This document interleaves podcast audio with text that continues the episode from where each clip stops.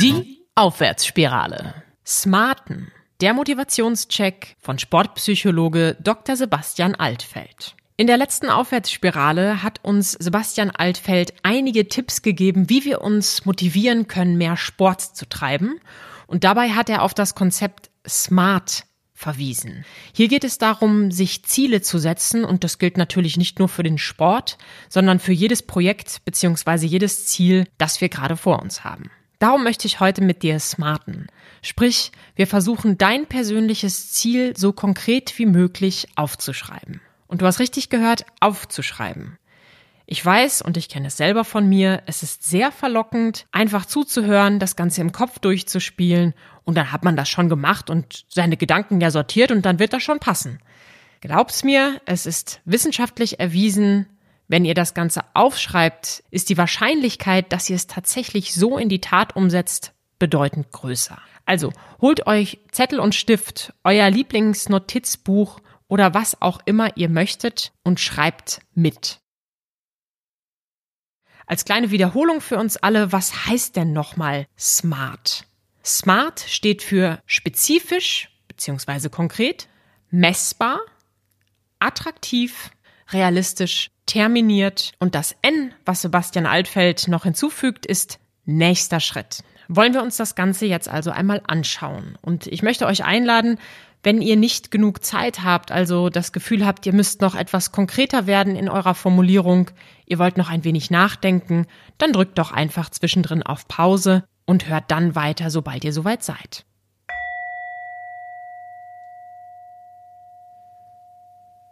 Beginnen wir also mit dem S. Spezifisch. Was möchte ich genau erreichen? Kann ich das genau beschreiben? Wenn ich mir also überlege, mehr Sport zu treiben, ich versuche das mal durchzudeklinieren, dann würde ich sagen, möchte ich abnehmen? Möchte ich Muskeln aufbauen? Möchte ich schneller laufen? Was genau möchte ich eigentlich?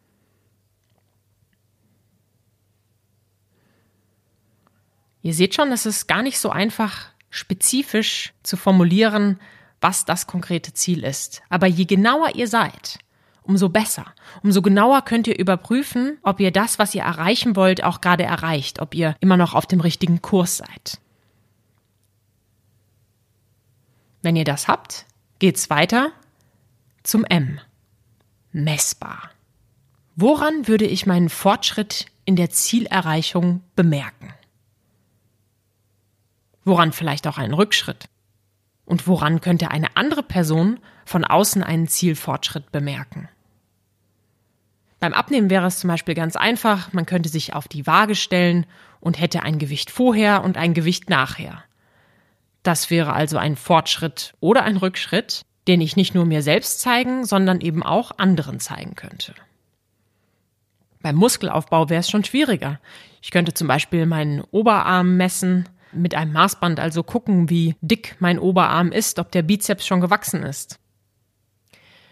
Manchmal gibt es aber Ziele, die sind gar nicht so konkret und so leicht wie das mit dem Sport oder dem Abnehmen. Wenn ich mir zum Beispiel wünsche, glücklicher zu sein, dann ist das ein sehr weit gefasster Begriff, der von jedem und jeder vermutlich etwas anders verstanden wird. Sprich, hier muss ich genau schauen, was bedeutet Glück für mich und was macht mich glücklich. Wenn es mich zum Beispiel glücklich macht, mit meinem Hund zu kuscheln, dann könnte ich mir vornehmen, in den nächsten drei Wochen mindestens viermal pro Woche fünf Minuten mit meinem Hund zu kuscheln. Vielleicht auch als kleine Pause im Arbeitsalltag, wenn ich von zu Hause arbeite.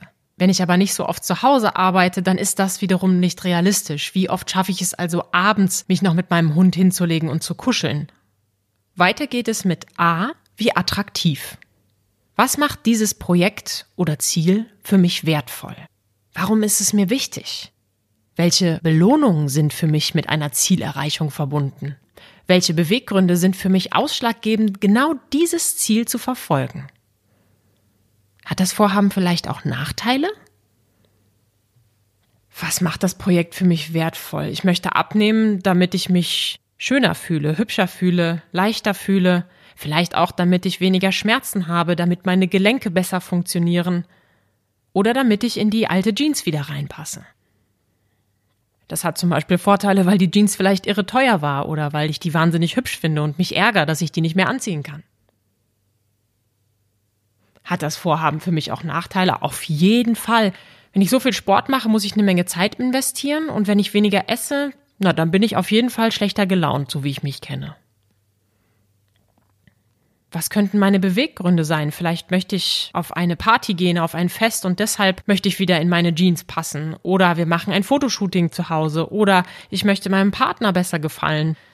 Versucht genau rauszufinden, was für euch so attraktiv an der Zielerreichung ist. Dann geht's weiter mit dem R wie realistisch. Kann ich das wirklich schaffen? Kann ich in einem halben Jahr schaffen, einen Marathon zu laufen, wenn ich das vorher noch nie gemacht habe? Vermutlich nicht, oder ich schaffe es, aber ich verletze mich vielleicht dabei. Wenn ich weiß, dass es mir gerade sehr, sehr schlecht geht, kann ich es tatsächlich schaffen, ein neues Projekt in den nächsten drei, vier Wochen umzusetzen? Oder brauche ich vielleicht doch länger? Seid da wirklich ehrlich zu euch selbst. Was ist realistisch?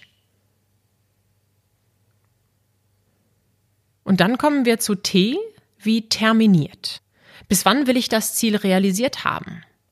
Was wären vielleicht auch sinnvolle Zwischenschritte?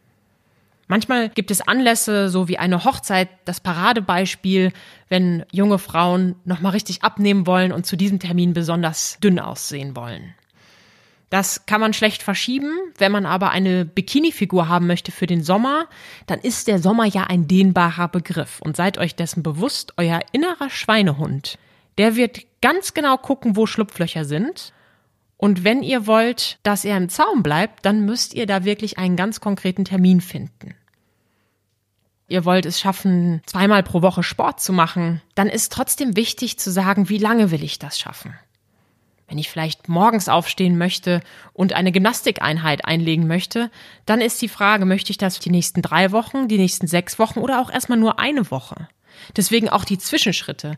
Überlegt genau, was da wieder realistisch für euch ist, dass ihr euch nicht überfordert und ihr kennt euch selbst am besten. Wenn ihr wisst, dass ihr eigentlich Langschläfer seid, dann ist es vielleicht nicht die allerbeste Idee zu sagen, ich schaffe es die nächsten zehn Wochen dreimal pro Woche um sechs Uhr aufzustehen.